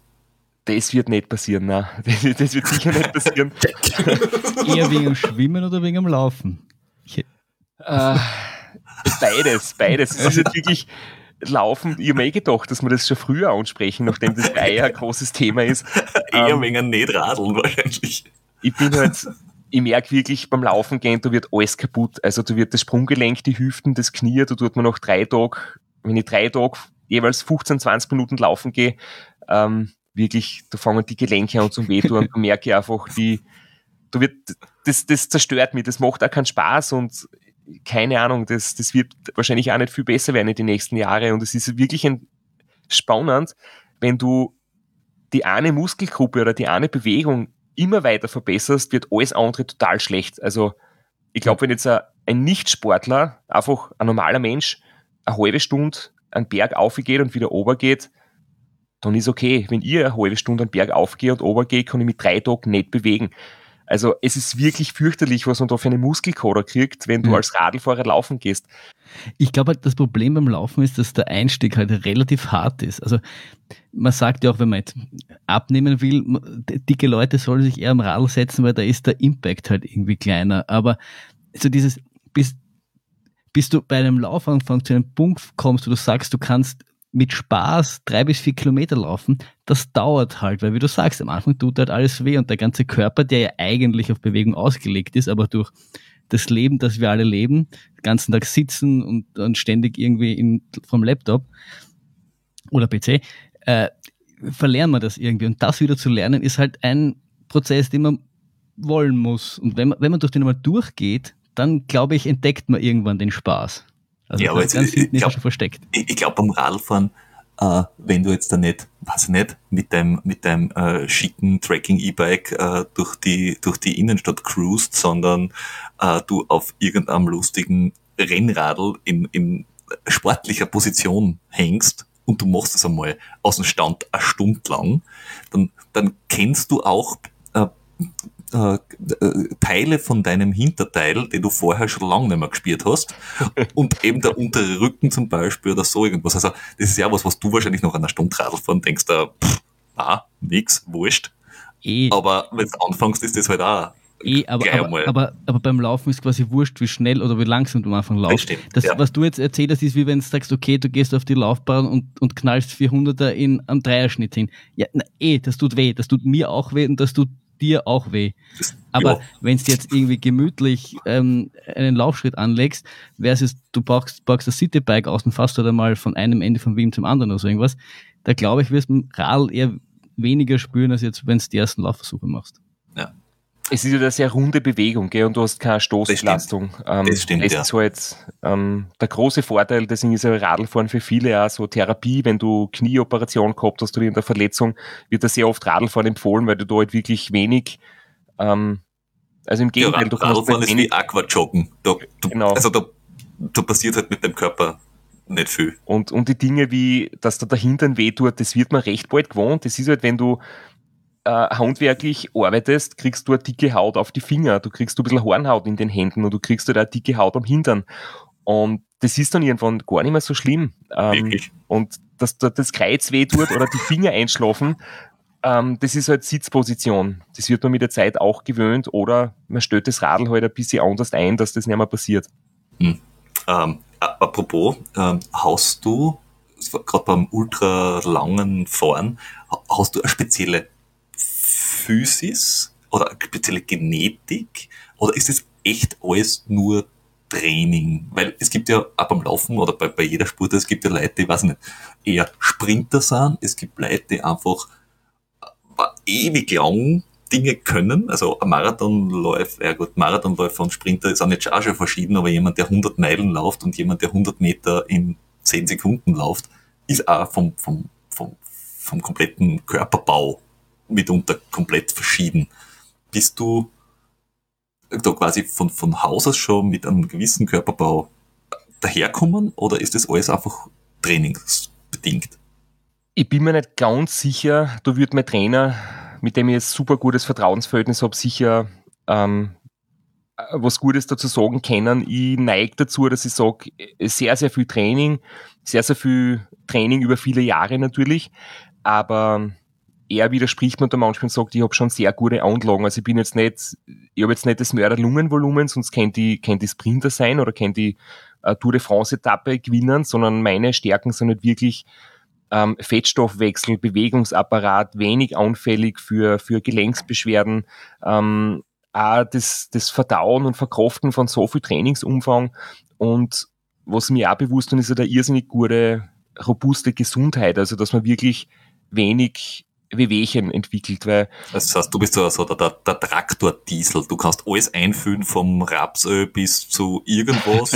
du bist jetzt dann nicht der, der, der 300 kmh schnell fährt. Wobei, genau. pff, bei deinem Schnitt ist es ein bisschen schwierig, aber dafür immer weiter, immer weiter man ohne kann, irgendwie. Man kann sehr, sehr viel trainieren, aber halt nicht alles. Also deine, deine maximale Sauerstoffaufnahmefähigkeit, die VO2 Max, die ja, ja in der Trainingswissenschaft eine, wichtige Größe ist, der ist halt schon von, von Geburt an ein bisschen in die Wiege gelegt, wie hoch der Limit ist. Du kannst es natürlich immer wieder verbessern, aber ob man jetzt 80, 85, 90 erreichen kann, ist da irgendwie vorgegeben. Das heißt, ja, aber du hast, du hast ja einen FDP-Wert zum Beispiel, der ja, weiß nicht, über 5 Watt pro Kilo liegt. Und ja, den kannst du wahrscheinlich auch auf, auf ewig und drei Tage fahren. Und andere halt nicht. Bei der Tour haben sie 6 bis 7 Watt pro Kilo in der Größenordnung bei der Tour de France. Und ja, aber du machst, machst, kannst du die 5 Watt dann was nicht, zehn Stunden anhalten? Um Gottes Willen, nein.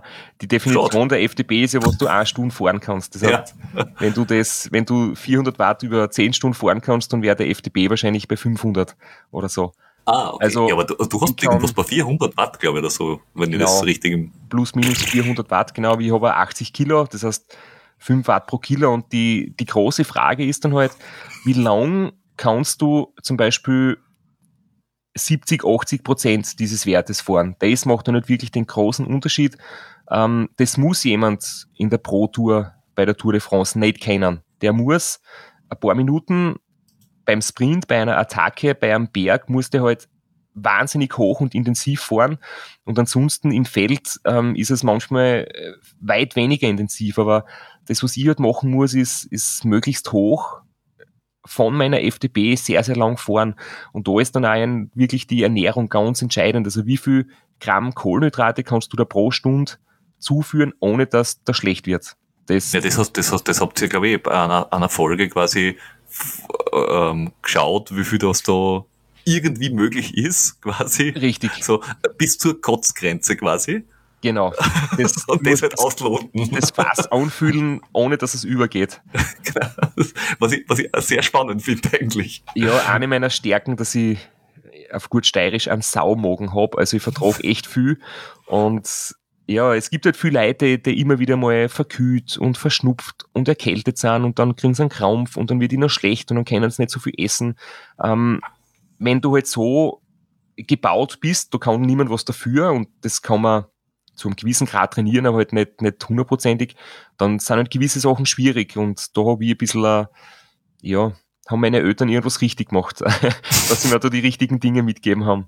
Wobei, deine Eltern haben was richtig gemacht. Da ist ja noch eine Sache, die man, äh, die, die so mitkriegt. Der Fasching aus der Steiermark. Der Straße aus der Steiermark. Der Zotter aus der Steiermark. Der Preis aus der Steiermark. Ich vermute es schon lang, aber irgendwas ist da im Wasser. da passt was nicht. Oder, Oder im Kernöl. Ja. ja. Das ist, das ist ja quasi fast ein Nest. Also, es sind ja, glaube ich, gleich viel Steirer beim Race Across America am Start wie Amerikaner. Ja, das ist richtig.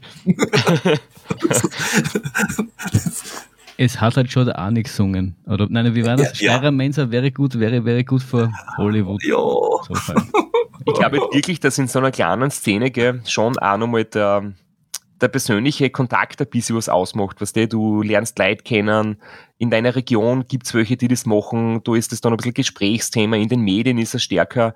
Und dann weil, bist du in so einer Bubble quasi. Ja, genau. Und es dann, ist schon ja, spannend zu hinterfragen, warum gibt's Spanier, Franzosen, Italiener, eigentlich nicht, die auf der Ultrastrecken gut Radl fahren. Es gibt immer wieder welche, aber niemals auf einem ganz hohen Leistungslevel oder die solche Sachen gewinnen. Und dort sind aber die meisten guten Radlfahrer her. Da ist Radlfahren richtig groß.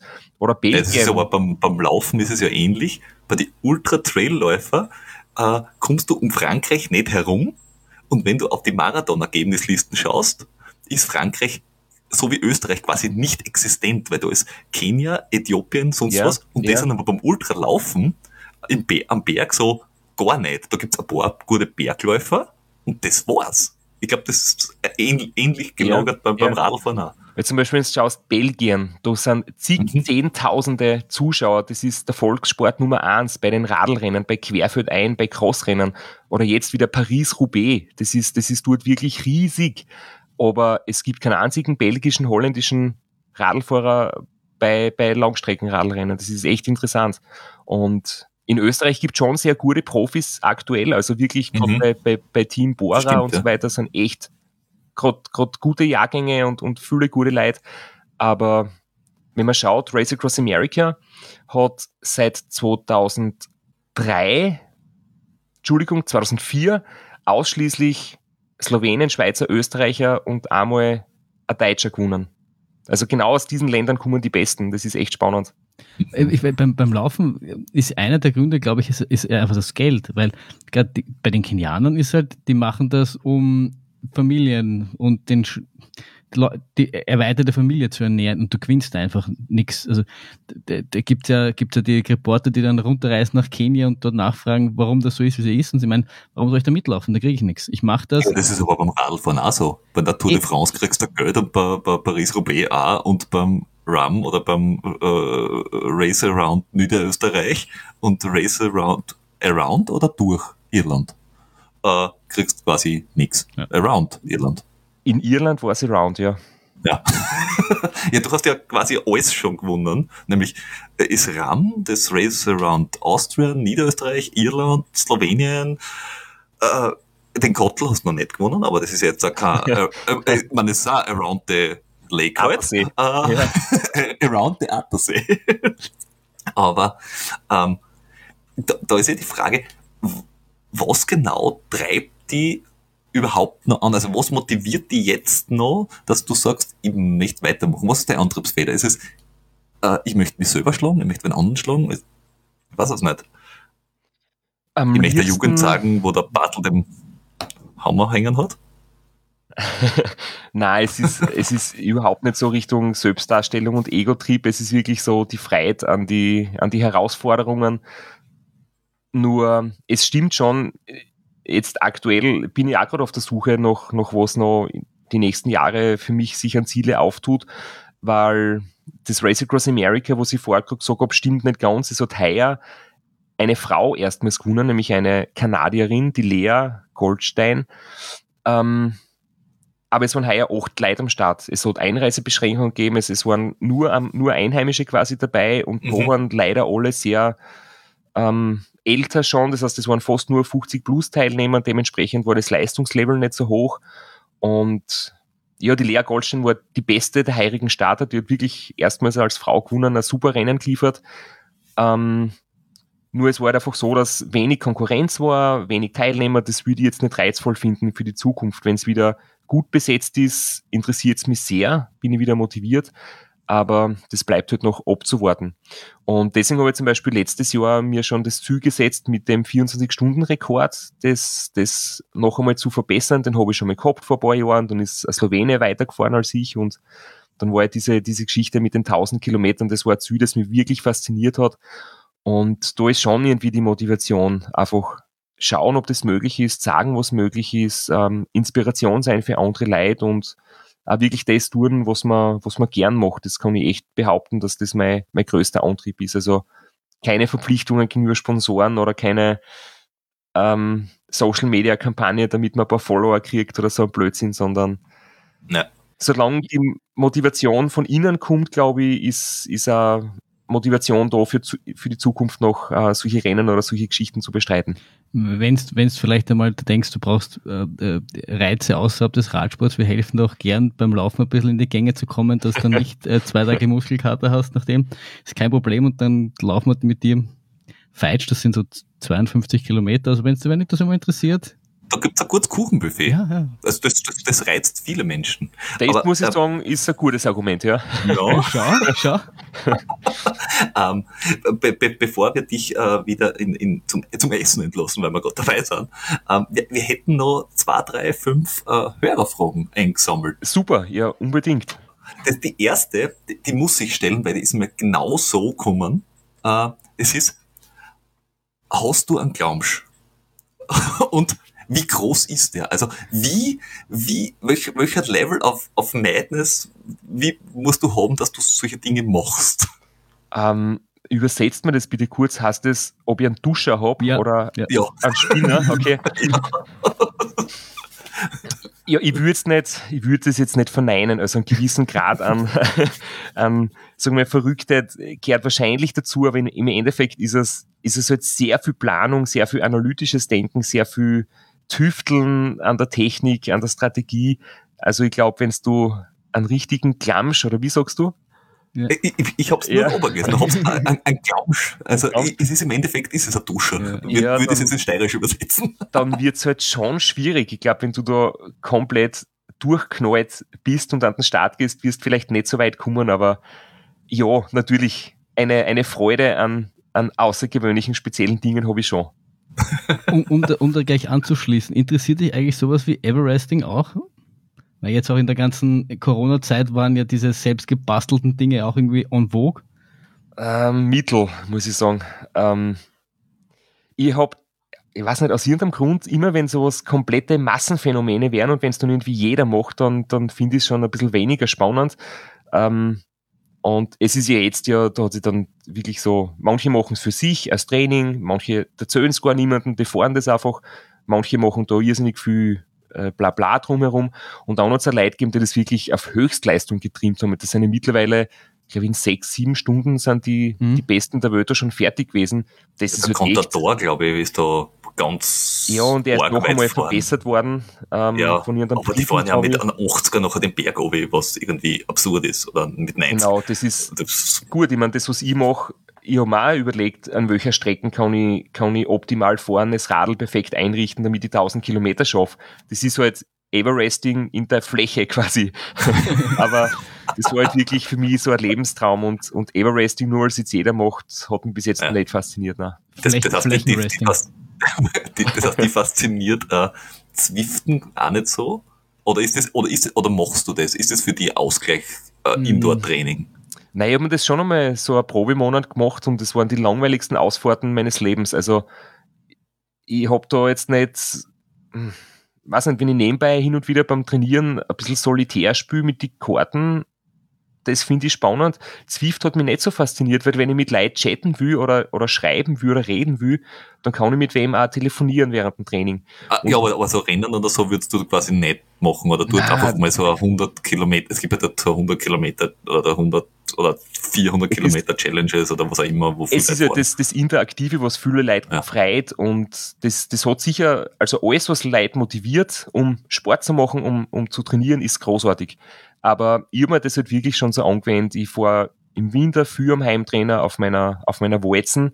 Und ich habe da halt nebenbei meinen Computer, kann ein paar E-Mails schreiben, kann ein bisschen was arbeiten, kann organisatorisches erledigen, ähm, ja, und, und tue sonst sehr gern Musikkonzerte schauen, ähm, Skirennen schauen, Australian Open schauen im Winter, das ist, das sind so meine Highlights. Und das Zwiften hat mich nicht so die 18 letzten Fetzt. Saisonen von, von der Tour de France schauen. Auch, Schaust, ja, du Rad, genau. Schaust du beim Radlfahren Radlfahren? Eigentlich ganz selten. Also wirklich, wie, eigentlich nicht, ne? Ähm, ich beschäftige mich mit, mit, mit meinen Dingen, wenn es so Vorbereitungen geht, aber ähm, ich schaue wirklich, also Tennis ist mein absoluter Lieblingssport als, als Fan. Und ja, da, ich kann da alle 18 Jahre Australian Open alles auswendig aufsagen. Das, das kann ich. Von der Tour de France eher weniger. Ähm, wie, wie würdest du eigentlich deine, deine Karten bei internationalen Rennen einschätzen? man sieht zum Beispiel beim King of the Lake, das ist ein Einzelzeitfahren, da bin ich sicher nicht schlecht. Ähm, da wäre es vielleicht international eher mal interessant, ob ich ganz hinten bin oder irgendwo vielleicht sogar im Mittelfeld. Aber nicht, natürlich nicht schlecht für alle, die jetzt nicht mitgekommen Du bist bei den Amateuren Zweiter geworden, unter genau. einer Stunde und ich glaube, gesamt wärst Vierter oder Fünfter gewesen. Ja, ich glaube, es waren nur zwei Elitefahrer schneller, wobei die besten Elitefahrer sind ja. da natürlich nicht dabei. Da fahren jetzt nicht die Profis mit, die auf Weltebene unterwegs sind.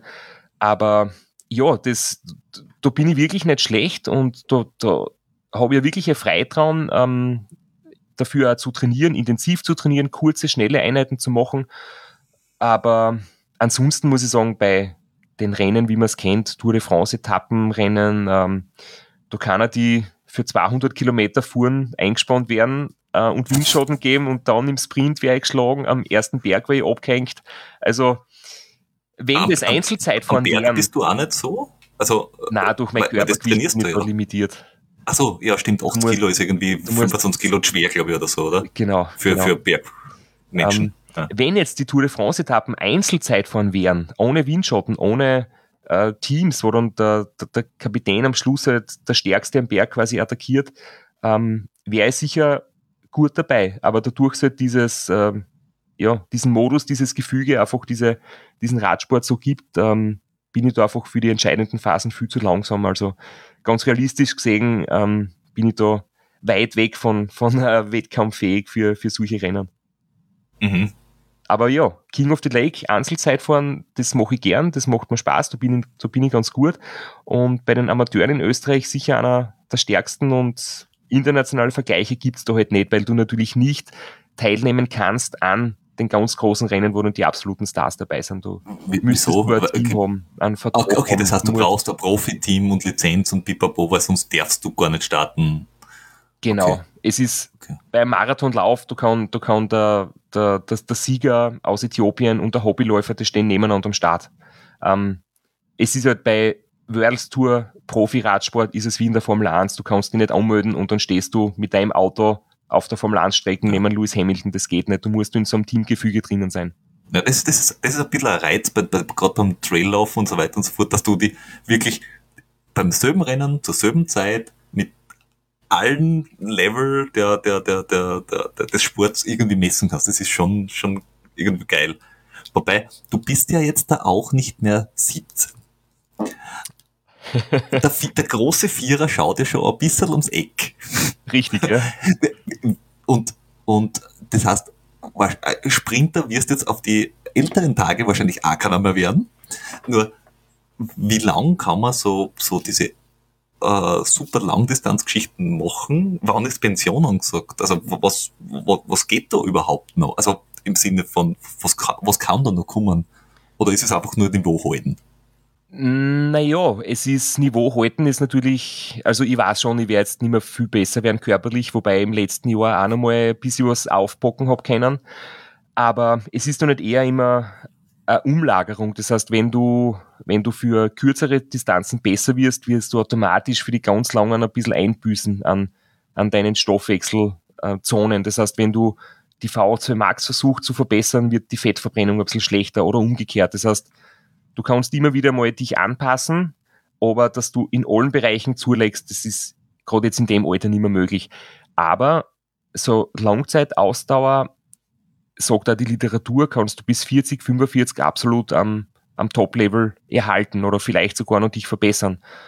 Und ja, ich war noch nie 45, ich weiß nicht, wie es dann sein wird, aber jetzt mit 38 habe ich noch überhaupt nicht das Gefühl, dass ich da irgendwo nachlasse oder abbaue, sondern ich glaube, solange du im Kopf noch viel da bist und sagst, hey, ich bin motiviert und ich habe Ziele und, und ich möchte das machen, da kannst du körperlich wirklich noch, gerade in dem Sport, sehr lang sehr gut sein.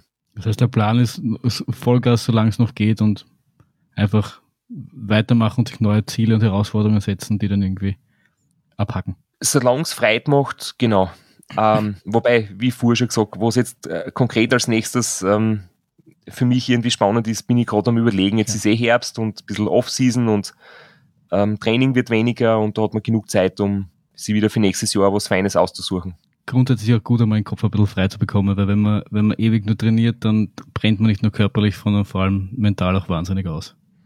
Genau. Und ich glaube, das ist auch für jeden ganz wichtig. Du, man, man redet immer von mentaler Stärke, von Höchstleistung, von Motivation, aber es gehört einfach auch die Pause dazu, körperlich und im Kopf, sonst ähm, du musst ja zur richtigen Zeit in der richtigen Form sein. Du musst nicht permanent gut in. Form sein, sondern besser on top, wenn du das brauchst und zwischendurch darfst du ruhig einmal äh, ein bisschen bergab gehen und einmal gemütlich werden. Passt. Ich, äh, ich würde sagen, mit diesen wunderschönen Worten äh, lassen wir das auch wunderschön ausklingen, auch weil der Peter, glaube ich, gerade ein bisschen sich einfriert und irgendwie nicht mehr da ist. Nichtsdestotrotz, äh, ich danke dir trotzdem, dass du dir die Zeit genommen hast. Es ist noch ein bisschen länger geworden, als wir vorausgemacht haben. Das tut uns leid. Wir hoffen, das Essen ist jetzt noch nicht kalt geworden und du kannst noch äh, gut, gut speisen. Das ähm, Essen muss erst gemacht werden. Also, also ui, das Problem, ist ja noch schlechter. Ui, ui. Ich habe mich schon vorbereitet. Ich habe mich vorher schon ein bisschen verköstigt. Also ah, ich habe es durchgehalten ohne Probleme. Ist schlau, schlau. Siehst du, siehst du, Peter, der Mann ist uns was voraus. Der denkt mit. Das ist, das ist was. Er ist es, er ist es gewohnt, dass er sein Essen vorplant, wann er was isst. Wir sind etwas chaotisch unterwegs. Aber ja, ja. ist das halt, muss, muss wie man machen. Gut. Äh, ja, es hat uns auf alle Fälle äh, wirklich äh, herausragend gefreut. Ja. Äh, es war großartig. Und ich sage vielen, vielen Dank. Äh, und wir hoffen, dass wir die äh, bald und oft noch sehen und vielleicht irgendwann wieder mal hören. Mir bleib, bleib sehr gefreut. ja, mir hat sehr gefreut, hat Spaß gemacht. Ich hoffe, dass, dass auch für ein paar Läufer vielleicht ein paar Ideen dabei sind. Ähm, ich muss sagen, Radlfahren ist schon ein geiler Sport. Also, falls jemand wechseln will, kann ich nur sagen, Radfahren ist echt cool. Und Radfahren ist auch okay. Ja. Und wir haben gehört, Schwimmen ist nicht okay. Wir, bei, beim Triathlon haben wir das Problem mit Schwimmen. Das ist richtig. Ich würde sagen, beim Radlfahren habe ich das Problem mit Triathleten, die sie die Socken bis zum Knie ziehen oh. und oft unmöglich ausschauen. Also da gibt es dann einen kleinen, feinen Unterschied, so von wegen Dresscode und unterschiedlich oder ungeschriebene Gesetze, aber das würde jetzt zu weit führen. Ja, ich, wobei, ich, wobei, ich habe ja, hab gehört, wenn man die Socken nicht nur bis zur Hüfte zieht, sondern ganz auf, das bringt schon ein paar Sekunden. Das bringt da zwei Watt oder so. Da muss man sich trotzdem fragen, will man mit Würde zwei Sekunden verlieren oder schießen ausschauen und sehr schnell sein. Also das sind die Opfer, die Vielleicht lassen wir das einfach so stehen. Ja, ich wollte gerade sagen, lassen wir das so stehen. Danke dir auf jeden Fall. Ciao. Danke. Einen Oben noch. Ciao.